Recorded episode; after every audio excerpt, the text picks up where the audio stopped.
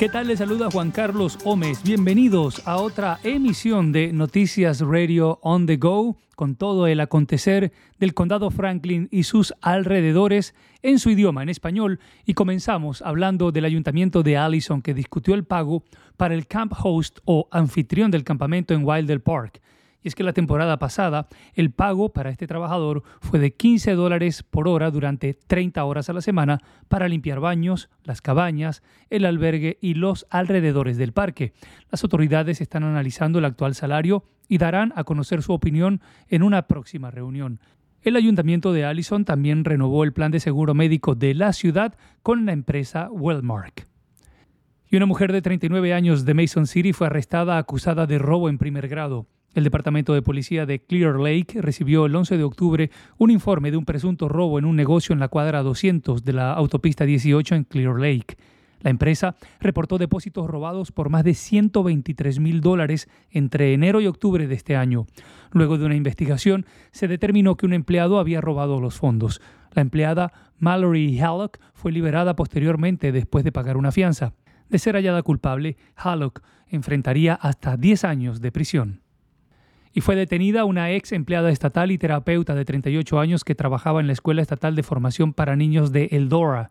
Sarah Jane Perry, de Marshalltown, fue arrestada con una orden judicial y acusada con varios cargos, incluyendo explotación sexual de menores. El Departamento de Policía de Eldora se enteró de las acusaciones contra Perry a fines del mes pasado. La investigación comenzó luego que se encontró a un residente con un vaporizador en la escuela. Este residente informó al personal que provenía de un terapeuta de la escuela que también estaba proporcionando el contrabando a hasta siete residentes con los que estaba participando en actos sexuales. Perry fue liberada más tarde.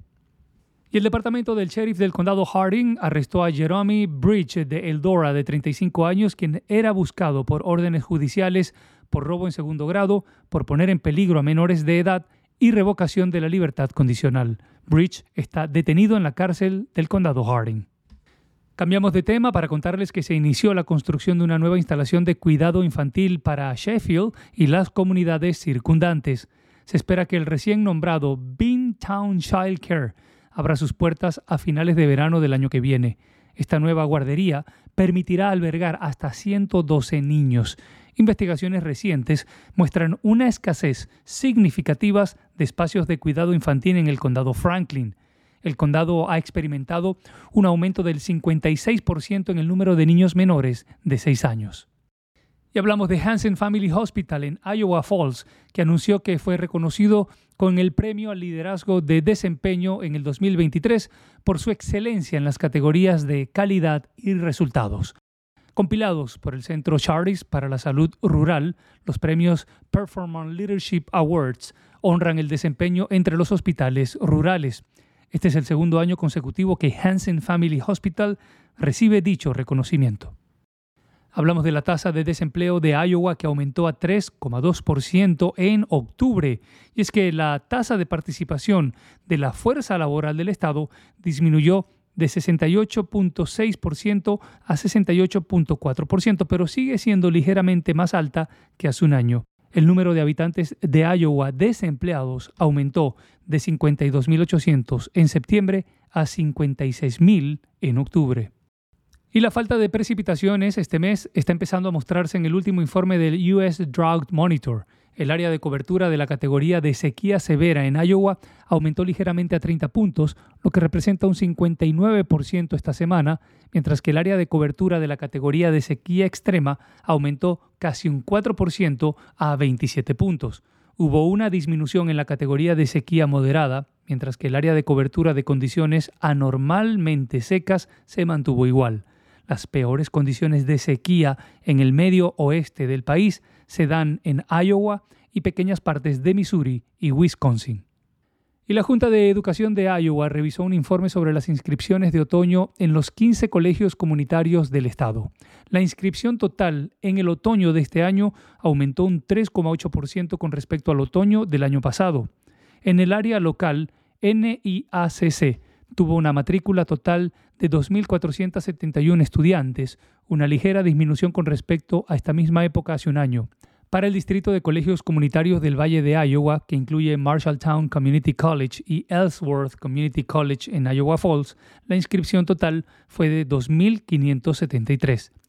La inscripción aumentó en nueve de las universidades y disminuyó en seis. Casi 5 millones de pollos, pavos y otras aves han sido sacrificadas este año debido a un brote persistente de gripe aviar que comenzó en el 2022, pero por muy grande que pueda parecer esa cifra, es mucho menor que la cantidad de aves sacrificadas el año pasado y eso significa que los consumidores, en general, no veremos tanto el impacto en los precios de las aves como en los huevos. Este año se han sacrificado unos 4.600.000 aves, pero eso es poco en comparación con los casi 58 millones de aves que según el Departamento de Agricultura fueron sacrificadas en el primer año del brote.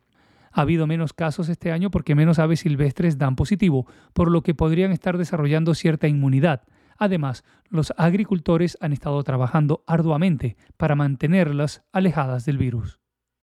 Y vamos a hablar de varios eventos. South Fork Watershed Alliance invita al público a asistir a su próximo foro y feria comercial de otoño el 30 de noviembre de 3 y 30 de la tarde a 8 de la noche en el Ellsworth Community College AG Center en Iowa Falls.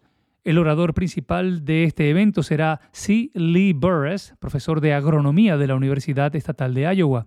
El objetivo de la alianza es mejorar el medio ambiente y la calidad del agua dentro de la cuenca del South Fork del río Iowa. Y la operación Niño Navidad está en marcha. El programa es una división ministerial de caja de zapatos de Samaritan's Purse. Cindy Locke, coordinadora del área de la operación Niño de Navidad, nos dijo a Radio on the Go News qué tipo de artículos se pueden empaquetar en una caja de zapatos que se enviará a niños necesitados de todo el mundo. Metemos lápices, cuadernos, gomas de borrar, sacapuntas, todo el material escolar que es realmente importante. Los artículos de higiene son cepillos de dientes, jabones, peines y tal vez algunos accesorios divertidos para el cabello. También algunos otros artículos divertidos como pequeños carritos de juguete o cuerdas para saltar. Long también describió las metas que tienen para este año. Esperamos, como ministerio en su conjunto, recaudar 30 millones este año. Esperamos que mi sitio aquí recolecte 5 mil. Por lo que he oído hasta ahora, la gente está ocupada empacando cajas, así que creo que lo lograremos. Long añadió que están pidiendo una donación de 10 dólares por cada caja para ayudar a cubrir los costos de envío. Se aceptarán donaciones hasta este lunes por la mañana en varios lugares, incluidos Iowa Falls, Parkersburg, Mason City y Clear Lake. Para obtener más información, visite samaritanspurse.org o puede llamar al 239 560 1587. Y queremos contarles que las entradas y cupones para la Feria Estatal de Iowa del año que viene ya están a la venta. Los boletos de preventa para adultos cuestan 11 dólares, mientras que los boletos anticipados para niños cuestan 7 dólares. Estos boletos y cupones solo están disponibles en línea en iowastatefair.org. El 29 de noviembre se anunciarán los primeros espectáculos en tribuna. La versión 2024 de la Feria Estatal de Iowa se llevará a cabo del 8 al 18 de agosto del año que viene.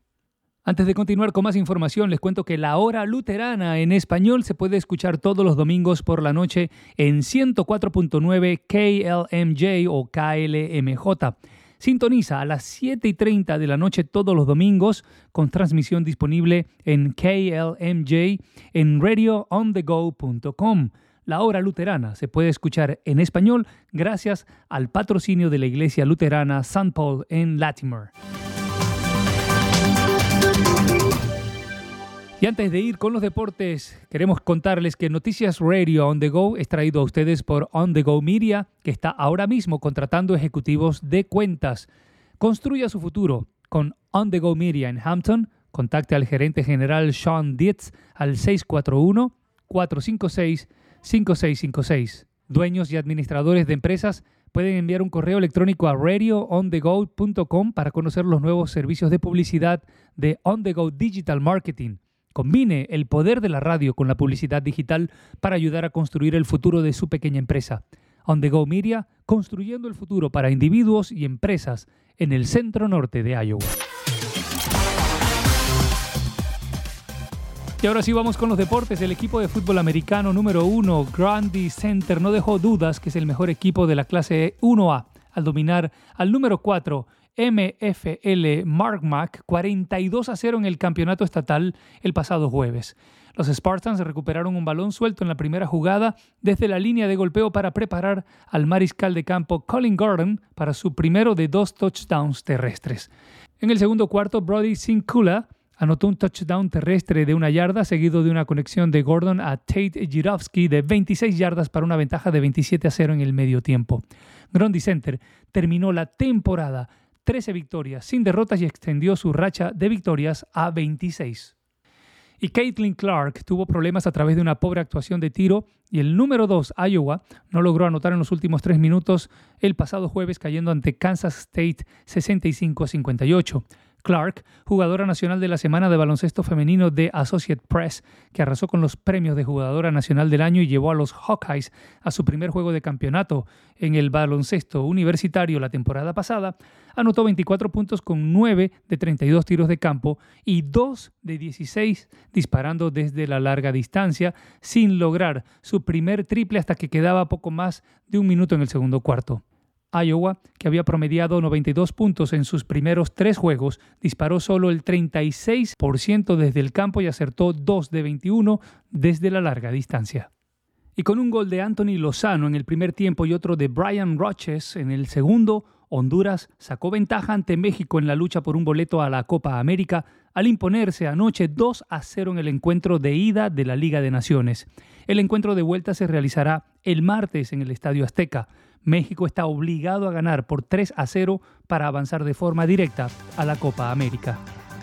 Y de esta forma llegamos al final de Noticias Radio On The Go. Recuerde que cada sábado publicamos un nuevo podcast con información relevante para nuestra comunidad en su idioma. Les informó Juan Carlos Gómez. A todos un excelente fin de semana.